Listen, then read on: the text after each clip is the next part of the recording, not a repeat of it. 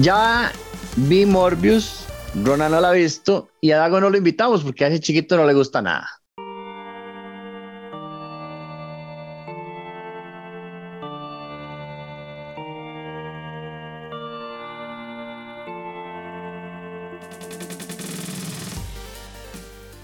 Saludos amigos de Dungeons and Geeks, su servidor Steven Oviedo, en compañía nada más el día de hoy de mi buen amigo Ronald Morales, pero más que suficiente porque es que este, tenemos problemas con Dago. Es que Dago es un muchacho muy rebelde, muy necio, que no le gusta nada, entonces no ha querido ver Morbius, no quiere ver Morbius, entonces bueno, no, falta, no hace falta, pero bueno, no, obviamente sí hace falta, Daguito, saludos. y eh, voy a saludar a mi buen amigo Ronald antes de hablar de la película de Morbius de Jared Leto. Saludos, Ronald. Saludos, Steven, saludos a todos los que nos acompañan y un saludo a algo que sí, en efecto, hoy no nos acompaña, pero le vamos a seguir insistiendo hasta que vea Morbius para que nos dé su calificación. Ya fuera de broma, Dago anda muy enredado ahí en sus cosas personales, entonces estamos aquí haciendo los ajustes necesarios en el canal, así como ayer que mandamos a Steven a ver Morbius y que nos trajera de el adelanto del asunto. Recuerden que estamos en Instagram, Facebook y Twitter en las redes sociales con el tío Dungeon, nuestras versiones en audio en Spotify, iTunes y Google Podcast y por supuesto que pueden suscribirse al canal, dejarnos sus comentarios, interactuar con nosotros en las historias y todo lo demás que siempre estamos haciendo por ahí. Pero hoy, Steven, tenemos una misión. Bueno, usted tiene una misión. Pusimos una encuestita en nuestras historias, ¿verdad? Sobre si la gente iba a ir a ver Morbius, cuándo le iba a ir a ver, cuándo no, o si no la iba a ver. Y hay mucha gente diciendo que no la va a ir a ver y usted me dijo que la calificación que le han dado, los comentarios que he recibido, es injusto. Defiéndase. Sí, sí, el detalle, digamos, eh, yo antes de ir a ver la película, obviamente, eh, uno ve la calificación de, Rotten Tomatoes, que es como la más, eh, la más importante, la más seguida para este tipo de, películas. Y yo vi 18, vi un 20, básicamente, lo que tenía. Entonces me preocupé mucho y digo, qué pereza, voy a ir a ver una película mala, ¿verdad? y me parece que la calificación es sumamente injusta. O sea, la, calificación es sumamente injusta. Entiendo el por qué. No voy a ahondar mucho en el tema. Tal vez en nuestro video eh, de las escenas post créditos eh, lo, lo, podemos detallar más de, del por qué. Pero eh, entiendo el porqué de la calificación, pero no es justo. O sea, si usted va a calificar un producto, es el producto que le dan, ¿verdad?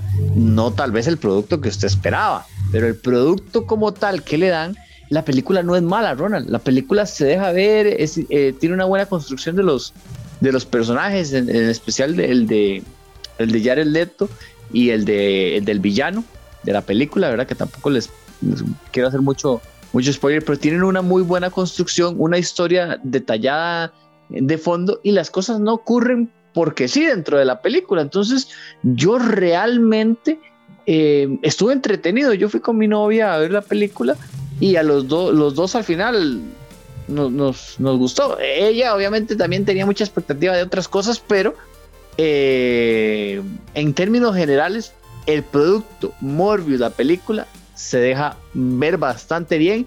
Yo creo que, por ejemplo, para ponerlo en perspectiva, yo creo que puede ser eh, superior a las dos, por lo menos a la segunda película de Venom, a la, a la primera, pues pues también, un, producto no súper destacado, pero aceptable. O sea, no es, no es una basura, digamos.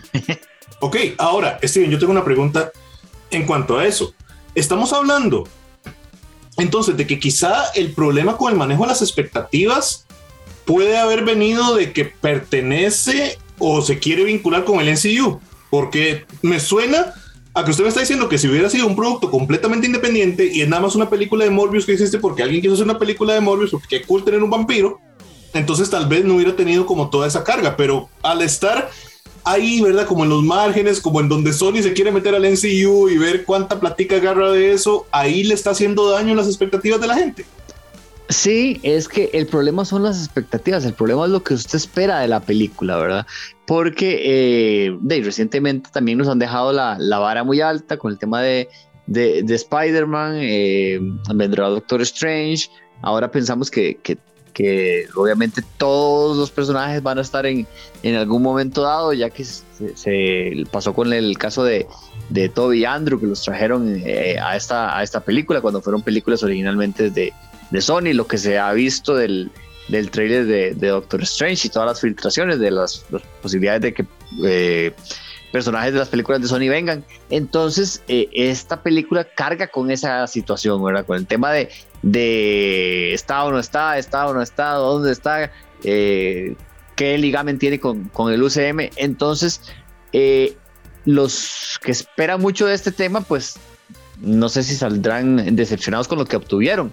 Yo no, ¿verdad? Pero es un tema de expectativas. Yo también lo conversaba con, con mi hermano. A mí me parece que, que, que la película es bastante, o sea, es, es, buena. O sea, yo no puedo decir que la película es, eh, es mala, como por ejemplo nos pasó con, eh, para seguir con el mismo ejemplo, como nos pasó con Venom, que uno dice, qué película más mala, un producto muy mediocre.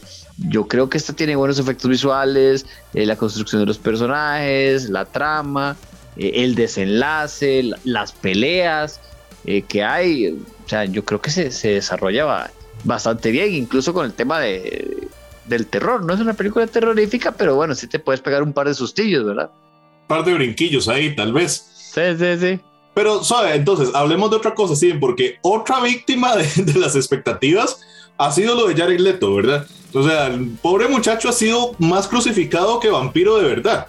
Entonces, es justo lo que está pasando con Jared Leto, de verdad, el, el meme de, de, de, Dark Maul, donde es como la peor película de DC, la peor película de Marvel y la cara de Jared Leto, ¿verdad? Es cierto, porque lo del Joker usted lo ha defendido mucho en este canal. Lo del Joker de Jared Leto usted lo ha defendido. Defiende igual al vampiro de, al vampiro de Jared Leto. Por mucho, por mucho, digamos, yo creo que el personaje y, y la actuación de, de, de, Jared Leto en todas las circunstancias de, del, del personaje porque digamos, sin, entrar en spoilers, cosas que hemos visto en el, en el trailer, él eh, primero tiene un problema eh, físico, digamos, de una, una, una, enfermedad y él está buscando la cura, ¿verdad?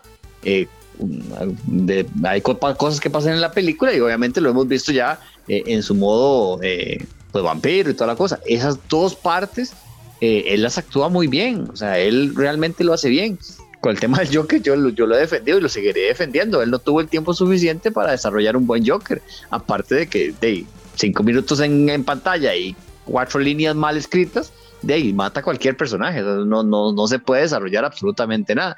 En esta película él tiene un buen desarrollo, él tiene una buena historia. Me gusta cómo la tratan eh, desde el puro principio, explicando todo lo que, lo que va viviendo el personaje hasta, hasta el momento de la situación final y eh, esa lucha consigo mismo que tiene, que tiene el personaje por, por, la circunstancia que, que, vive. Pero Leto lo hace bien, Ronald. Leto es, yo, es que yo, yo no sé, yo, yo tengo la, la idea de que para mí Jared Leto es un muy buen actor.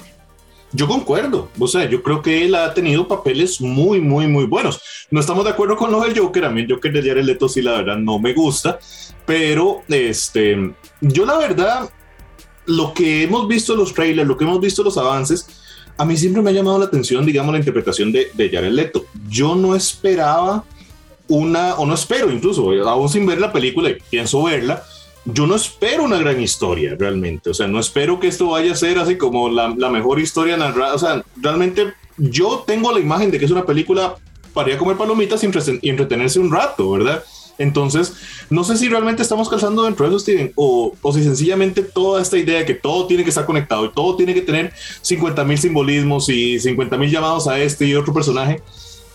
Eh, no es eso, es una película que, existe, que existe ahí. Y yo creo que esto es una cosa que vamos a seguir viendo mucho, ¿verdad? Porque yo no creo que Sony vaya a soltar sus intenciones de ver cómo agarra esa plática del MCU y ahorita viene Black Cat y ahorita viene Craven y ahorita viene otro montón de personajes o sea, no creo que deberíamos esperar tampoco mucho, mucha diferencia en cuanto a esos proyectos futuros y, los intentos de, Sony para guindarse de la máquina de imprimir billetes que es el NCU.